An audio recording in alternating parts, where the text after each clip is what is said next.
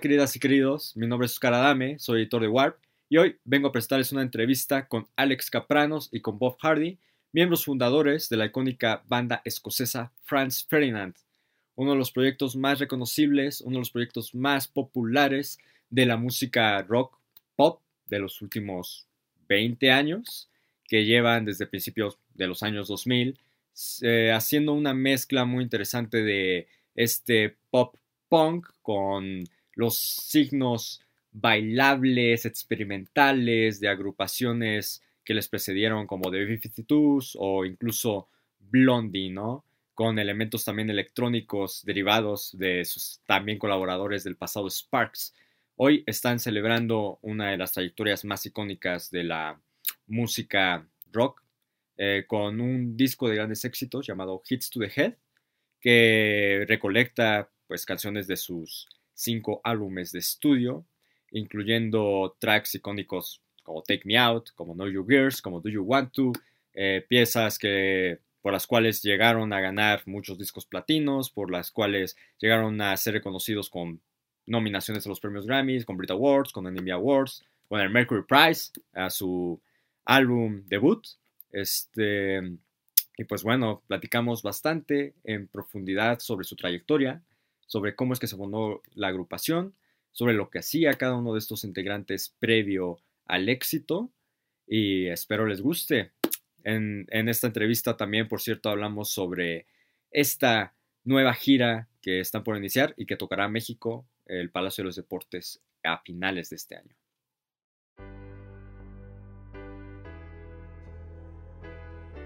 Hi Bob, hi Alex, how, are you? Hello. Hey, not too bad. Yeah, how are you, Oscar? I'm fine, thanks. The last time we talked, Alex, we talked about Vivian's self portrait. Do you remember that on the first album of France? What, sorry? The first time we talk, we talk about Vivian self-portrait on the back cover of Franz Ferdinand. Oh yes! Oh my God! Yes! Yeah, yeah. I do remember that. Yeah, yeah. Not, not, not many people uh, got into that one. Yeah, yeah. That's right. Yes. Well, now we are talking about like this greatest hits album, and I suppose you have been like pretty nostalgic about some parts of your career, right? Being that you need to maybe make a little bit of retrospective about which songs must enter or and which not. Yeah, I mean, I, I don't know. I feel nostalgic. It's, it's, it's good to like sort of be able to look back and uh, uh, celebrate the past. Um, and uh, it's also interesting because knowing the past allows you to look to the present, understand the present, then look forward to the future as well, which to me is the most exciting thing. You know, like I like the idea of looking forward. But it's it's cool. It's been great to collect all these songs together, and uh, the way we did it was as if we were doing a festival headliner set. You know, like uh, playing all the bangers basically, all the songs that would get people going. Mm-hmm. How did you manage really to like choose which song must enter? It was like difficult or not really? Uh, it seemed pretty obvious for the most part. Sorry, Bob. Yeah. Yeah. No. I mean, yeah. I mean, I think like Alex was saying, you know, it was like choosing a, a set for a festival. And we've done so much touring over the last twenty years that yeah, we, I think we instinctively know which songs are the bangers and you know which ones we still enjoy playing, and they ended up on the record there's some someone that maybe you need to let out that you really wanted to be in there or something like that? Um, songs, you know, they're, they're like sorry, like like I think it's quite a delay on the line here for some reason. Um, yeah, like songs like Jacqueline, uh, yeah, that could have been on the album. Uh, even some of the, the more obscure B sides I thought could be there, like like uh, uh, Love and Destroy. Uh, but maybe we'll do another record for them at some point in the future. We'll have to see. Yeah, that would be like very interesting to have like the collection of B sides right? Because well, you have like B sides that are very popular among fans, but they are not really like very approachable in streaming services or or other records. You need to have the oh, single.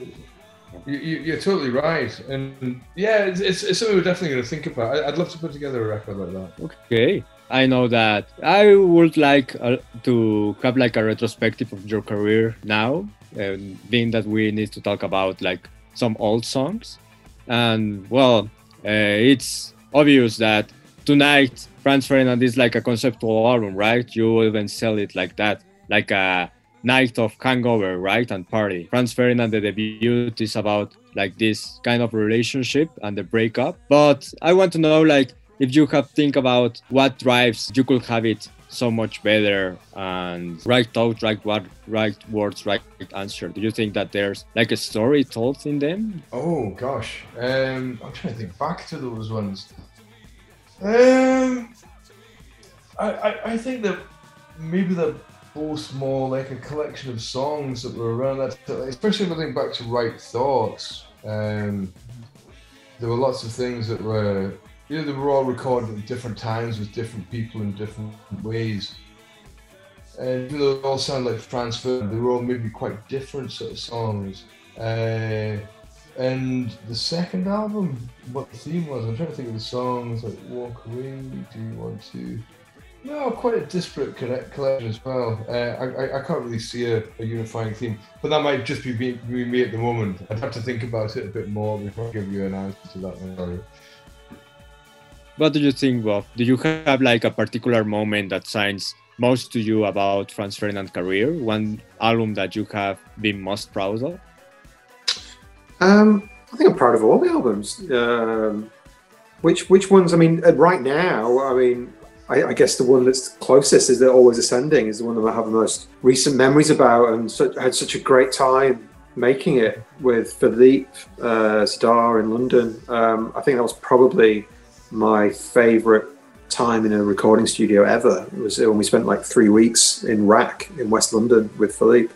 Um, so yeah, loads of special memories around that. But there's highlights from every record. You know, um, it's difficult to single out individual moments. Uh, like from you know from from the first album when we made it in Malmo, I've I've very vivid memories of recording the song Forty Feet. Um, we did it quite late at night, and so it was dark. And we, I think, the candles, and we and we all had and we all had a glass of whiskey, and it was just very really atmospheric, and it was such like a it just felt really special at the time. And yeah. So yeah, there's, there's things like that stand out from every album recording. It's difficult to single out one from a career. Okay. And do you have uh, one that pop ups, Alex? Like a, a favorite memory, like favorite moment.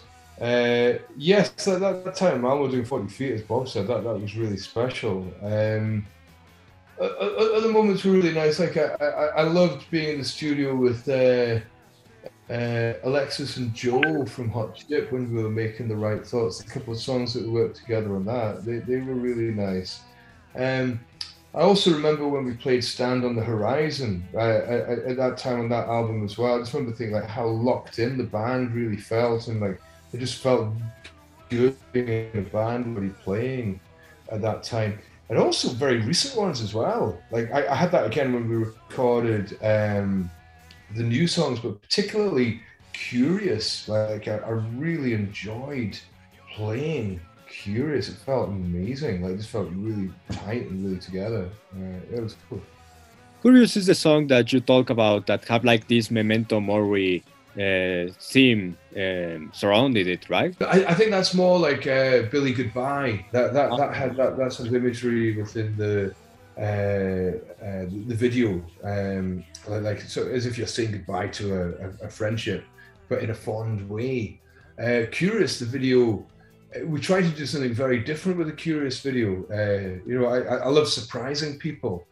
And I think um, making a video where we were all dancing together in choreography uh, was something nobody was expecting from us, and I, I love that. Uh, it, it, really did feel like a, a proper surprise. It, it, was cool. Well, uh, talking about uh, Billy Goodbye and this, like saying goodbye to to friends. Um, I want to know, like, how have you been feeling about the changes that your lineup has been, um, um, well, making uh, on your on your band? well. Yeah, I, I mean, w- with Paul, it's not really saying goodbye to a friend because he's still my friend.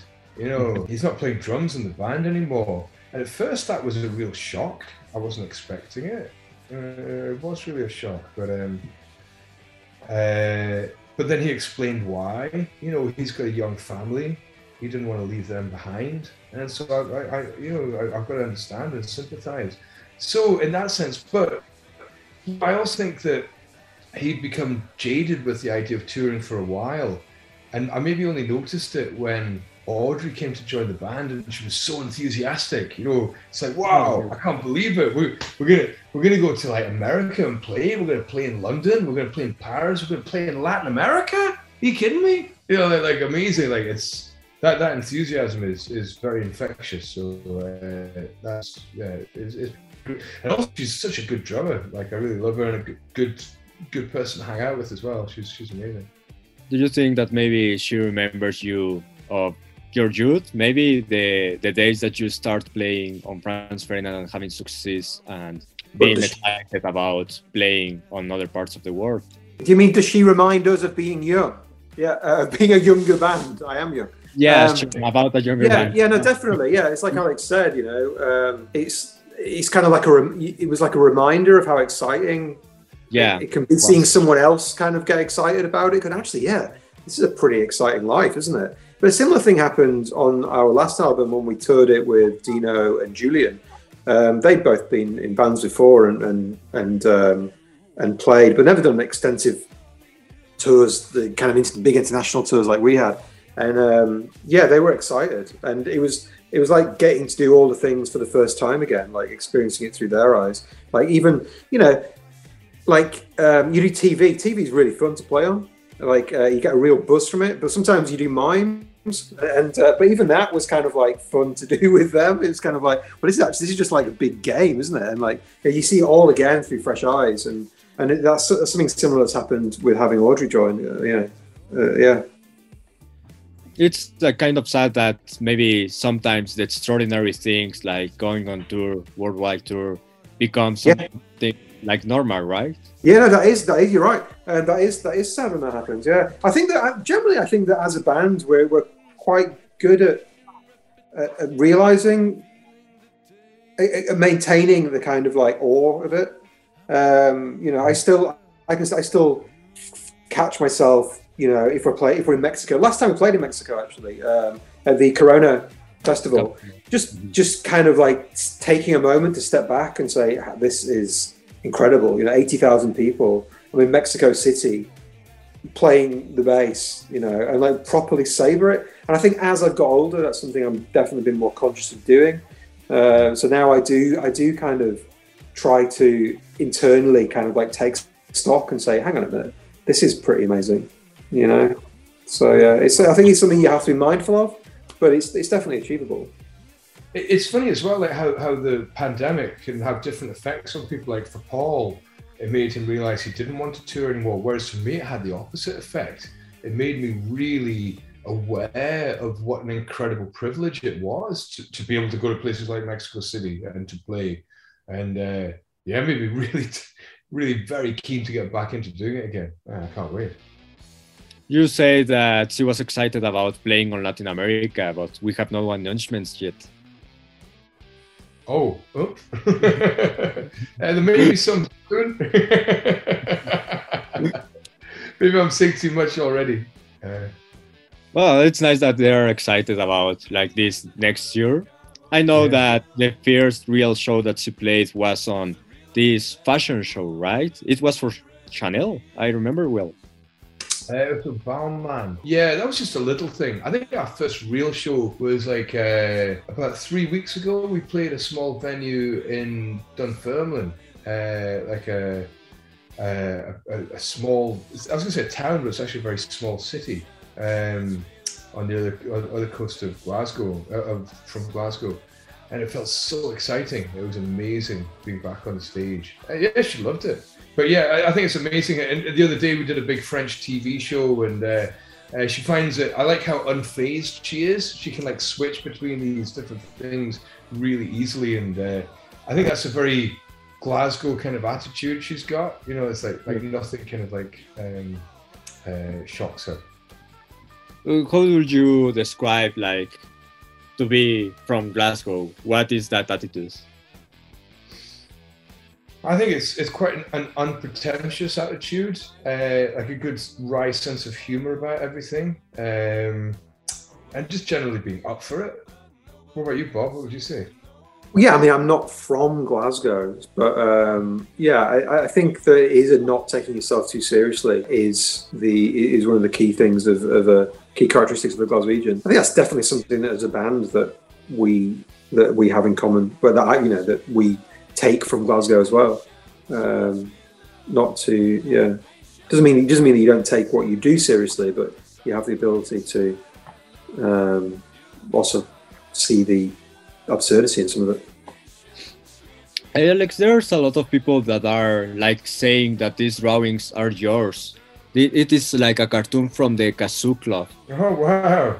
No way! There you go. That's a very old flyer. Yeah, you did. You did it. Yeah, I think it was it was a cartoon that was in Guardian, uh, and, and I, I, I, drew over some stuff to make it look like uh, um, characters who were how was like to run well i know that it was like kind of your club if i if i know right yeah yeah. So the kazoo club it was a club that i used to run in the 90s like hundreds and hundreds of bands played there over the time. And some went on to be quite successful like like uh, mogwai and belle sebastian and Urusei Yatsura and Bis you know. Uh, it was a good time. It must be like very fun but because you were also like pretty young at the time no? Like even a teenager to come yeah, like, was, up in your own city uh, must be like incredible. Yeah, I, I, was 19 when I started doing that. Like I would have been uh, 19 uh, in 1991. Uh, yeah, I just having a laugh, just do what I've always done, like same sort of thing, really.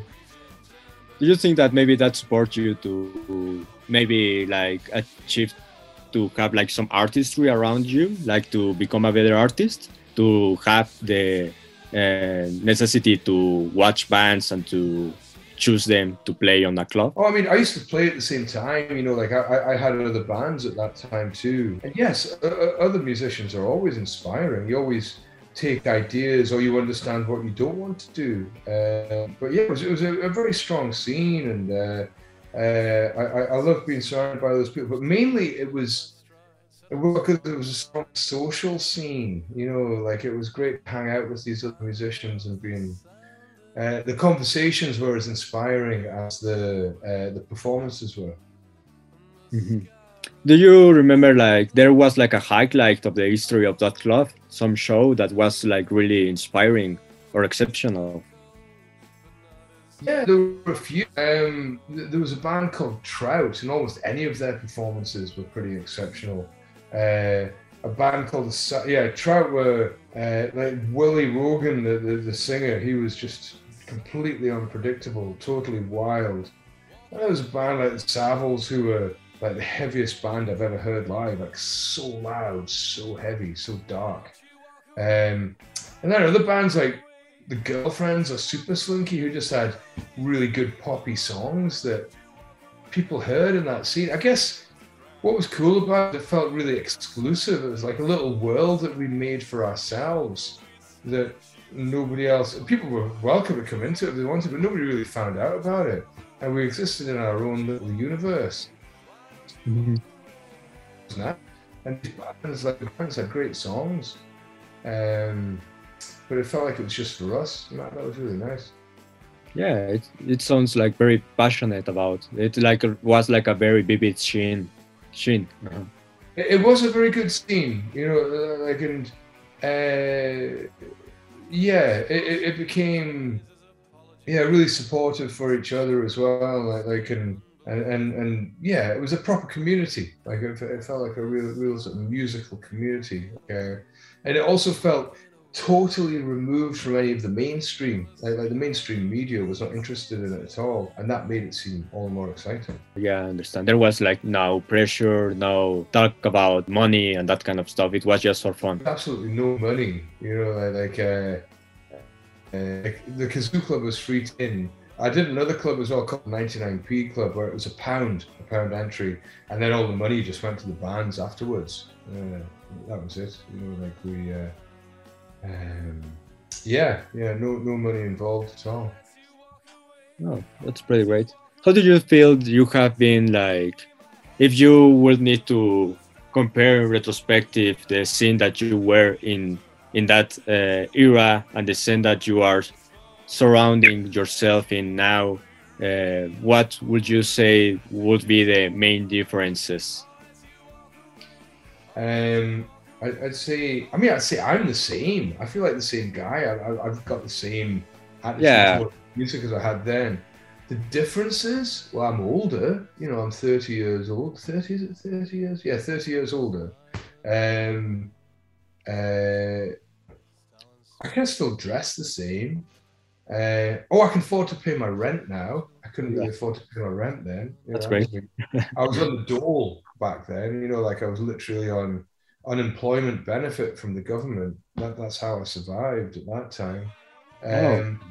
Yeah. What, what are the differences? Of course, that was a completely pre-internet age as well, and so um, the way we would let people find out about the clubs was uh, through paper flyers. You know, we'd print it on pieces of paper and give it to people to tell them what was happening when the dates were. And uh, yeah, no mobile phones or anything like that. It was, uh, yeah, it's funny that that seems like a totally inconceivable sort of like world to live in, but that's that's what it was. Yeah. Yeah. What do you think, Bob, about like the current state of the music industry? That's a big question. Um, I think there's loads. Of, there's lots of interesting things yeah. happening.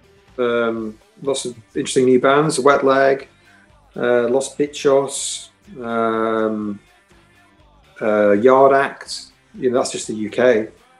Um, I think that there's there's the, the, the, biggest shift, obviously, since we first started it, is the advent of streaming and um, and the internet, really, which is, is as a music consumer has been like a huge like amazing thing to happen. Like the fact that I can have the history of world music in my pocket wherever I go and just listen to it. I absolutely, I'm obsessed with that. It's like it's, it's what I dreamed of as a teenager, you know, on the school bus. Um, but then obviously there's like, along with that have come the the repercussions of like our, our, artists getting paid fairly for their music by the by the streaming platforms. That's a, has huge not if they're not, it has if they're not. Yeah, there's massive knock on effects for for uh, the music scenes everywhere, all over the world. You know, it's like for artists starting out and not being, and um, you know, not getting paid for what they're doing, uh, is yeah, is, has potentially dire consequences for for um, the in, the music industry. But I don't think it's ever going to stop people from making music bands. It's like you know, I, don't, I don't think I don't think I don't, like Alex was saying. You know, bands don't. The beginning people don't make music to make money. So it's uh, yeah, it's uh, it's for the love of music, which is never going to go away. It's a human, it's a human urge, isn't it, to make make music, make music and dance. It's the most primitive driving forces. Yeah, yeah. that's an interesting way of, of seeing that. Yeah. Uh, I saw Alex on your Twitter account that you were tweeting about like this. Uh, how do you say? Um, well, all the things that happened with Spotify and Joe Rogan, and you were saying that it was most like important to maybe protest against the low pay of streaming services throughout artists. Do you think that maybe uh, there's a possibility on your eyes that artists came together to really um, make a protest against these companies or maybe left out of them or it it it seems impossible for. I, I, have very mixed feelings about Spotify, and it's not just Spotify; it's all the, the, the music platforms. Because Spotify is great in many ways, you know, like, like it does allow us to listen. Bob says, listen to music instant, and it does the exposure to artists in a wonderful way, and we still benefit from that too as a, as a band as well as new bands. But what is fair, and it, it, it, you just need to look. If you look at Spotify, and you have company, billionaire, not not not a multi-millionaire, a multi-billionaire. Sure. And the artists can't afford to pay their rent with their streaming revenues. That's essentially wrong. And so while yeah. they're a great company, something needs to be done to address that inequality. And really, the power lies with the artists because we're providing them with the service that they're making the money from um, or, or, the material that they're making the money from with their service rather. Uh, if all the if all the musicians in the world got together and said no, you can't have it anymore, they wouldn't be able to do, to do anything but agree with our terms. But unfortunately, artists are the most disorganized bunch of people in the world. I, I, I, suspect it will never happen uh, because yeah. we are so.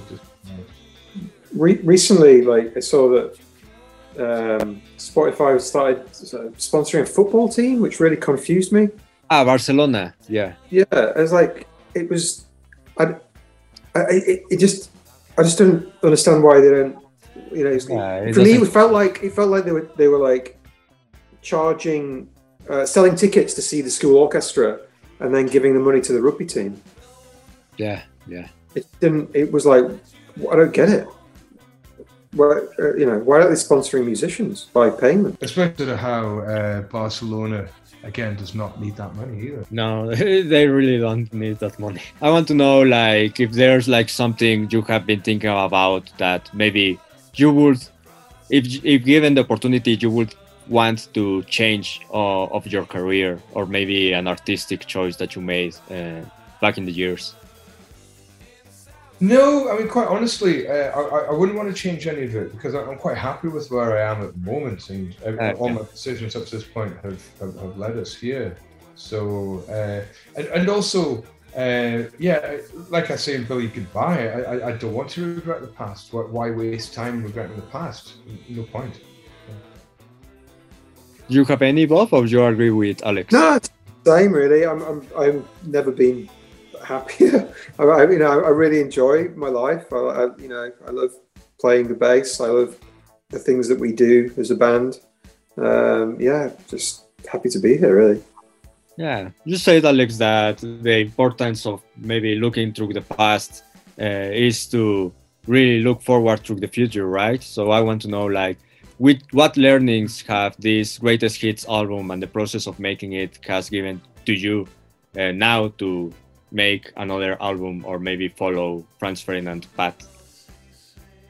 Oh, you, you know, I, I guess the, the, the the lesson that we should all all artists should learn is that it's uh, it's essential to keep moving, keep experimenting, it's keep looking for those surprises, uh, keep looking for the change and the evolution while being unashamed of your identity knowing who you are and being unafraid of who you are, and that the two things can exist perfectly well side by side with each other. You know, it is possible to search for the new while being distinctly yourself.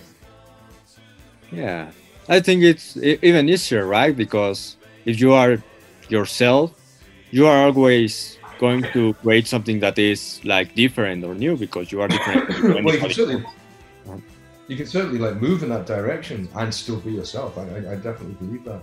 Sure. Uh, do you think that you have changed a lot since the first album, or you are basically like the same person? I mean, it's the same answer, really. Like, like I, I, I am the same. Like, you know, I, I'm definitely the same person. Maybe some things have changed in my attitudes to life. I don't know. Maybe I'm, but not really. No, I, I still feel pretty much the same person. Um, yeah. What about you, Bob? Uh, I um, no, I think I'm more, I think I'm a more mellow person than I was back then. Um, I'm still just as excited by things that excite me. You know, I still get. I'm still as. I'm still as excited by uh, live music or going to see bands that I love or hearing records that I love or discovering new records that you know uh, I still get the same kind of tingles um, as I did when I was 20. But um, yeah, I don't know. Maybe I'm just more stable. Okay, there there's like some uh, how do you say like uh, uh, curious curiosity facts that I have looked for and I was hmm. kind of shocked uh, of seeing the way that Kanye West talked about you back in the days, like his favorite band, that, that you were like a big influence on late registration. And then I saw uh, an interview of him, like from 2009 or something like that, that mm. he asked for you, Alex, for vocal instructions uh, or vocal, uh, what do you say? Like ways Oh, of yeah. singing. Just, just tips. We, we were backstage. Uh, we were playing a KROQ festival in Los Angeles, and it was when he was doing 808s and breakdown. Uh, Heartbreak. and heartbreak sorry uh, and uh, he, he was singing for the first time and he just and he sort of said have you got any tips we just talked a little bit about things to avoid when you're on tour and stuff you know like whenever i met kanye i, I always really got on with him i always liked him uh, he, he always seemed like a curious guy just seemed like any other guy in a band to me you know i just just a uh, yeah good guy What was the last time you talked to him? I haven't spoken to him for years. Uh, about 2010, maybe. That's Oh, time. yeah, it, it is a long time. Yeah. We, we don't really hang out in the same clubs. Now, close the interview. I know that you have been like having some success on TikTok. I want to know like if you have been seeing uh, like a new generation of fans of Franz Ferdinand popping up from from it or from some place, some other places. Oh, I've, I've not actually been on the TikTok myself. Have you been on it, Bob? Uh, I, I, I am on, I do go on TikTok, but I, I I'm not sure my algorithm has been showing me um, Franz Ferdinand. Why I, I must have missed something. I get, I get a lot of stuff about building the pyramids and how uh, it was made, they were made by aliens. oh, was it? Mm. What did, what, was it, what did they build it for? Um, I'm not quite sure about that. I haven't got to that bit yet. Yeah. It, it, do you remember having a chat with Jeffrey about that? And he got really upset because I said it was nonsense. oh, which Jeffrey? Jeffrey Amsterdam Jeffrey. Am- Amsterdam Jeffrey, yeah. All right. I, I, I, didn't, I didn't know how to text him about it. I'd forgotten about that. Yeah. Um, but no, no, I've not really seen the the, the TikTok thing. But uh, yeah, I, I, I think there's definitely like a new generation of fans that seem to be aware of the band, and uh, Mhm. I, I I love that. And uh, if they're discovering us through TikTok, then that's smashing. That, that's wonderful. Just as, as long as I don't have to go on it, I'm happy.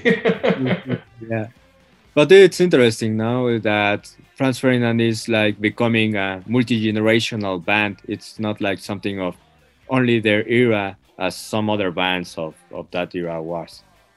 Yeah, it was it was really nice when we played the gig in Dunfermline to see how many people were quite young in the audience, and so I'm curious to see like what it's going to be like in this in the touring that we have coming up, like, like uh, what the audiences are going to be like. Certainly from the, the social media that I do interact with, like uh, Twitter and with uh, Instagram, there, there do seem to be a lot of younger people who who are, are, into the band. That's great. I love that.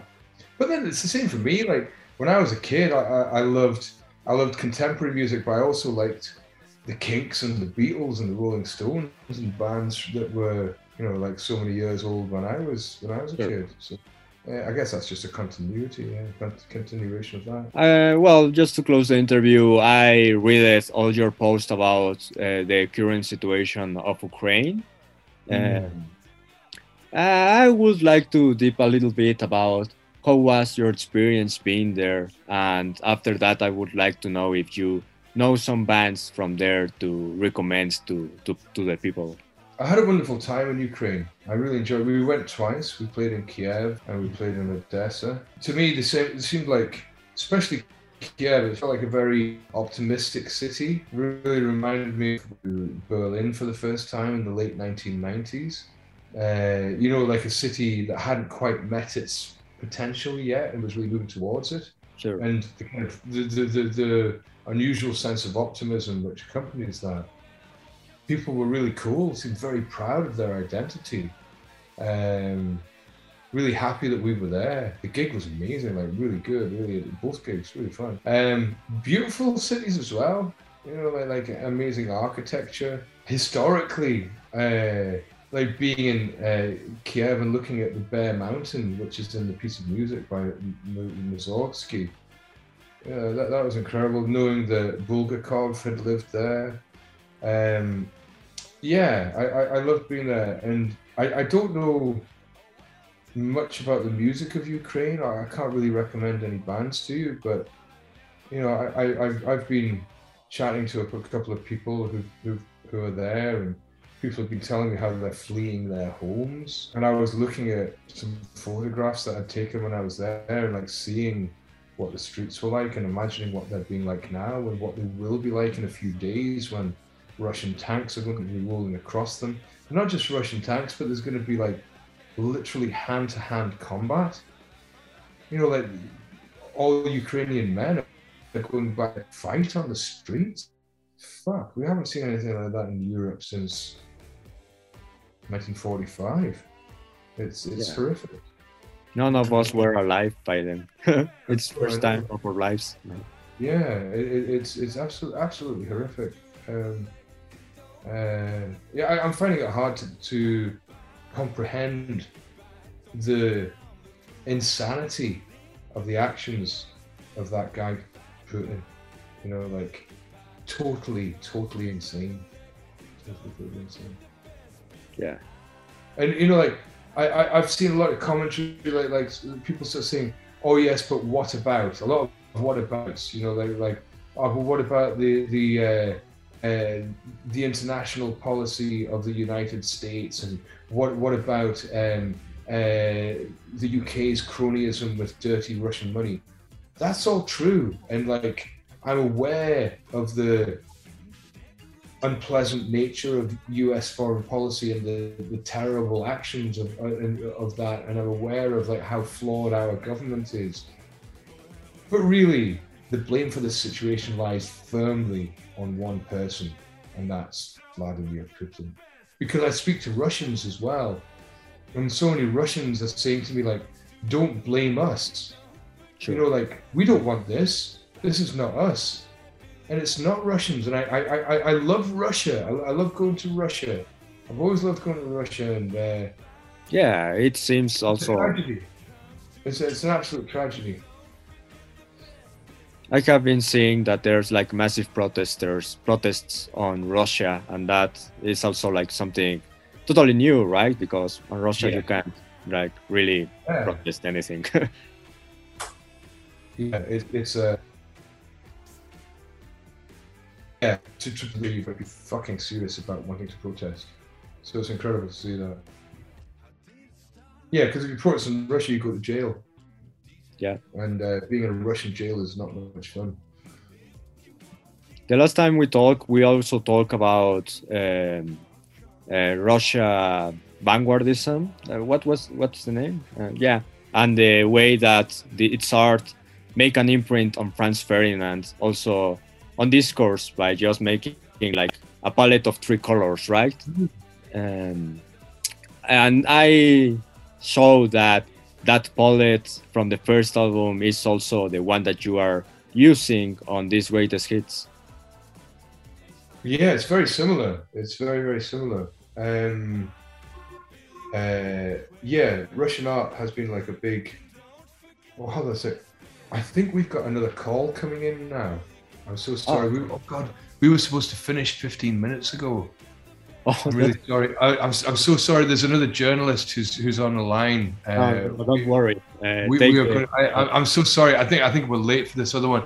Hey, it's been it's been such a, a pleasure to talk to you again, Oscar. Uh, really, really nice. I could keep on doing it all day, but uh, I don't want to be mean to this last journalist. So um, Yeah, um, yeah. Uh, so hey, I look forward to next time we speak, and uh, I look forward to coming back to Mexico. Uh, uh, Ah, it will soon. be great. So it was nice to talk to you another uh, this another time, Alex, and it was nice to meet you, Bob.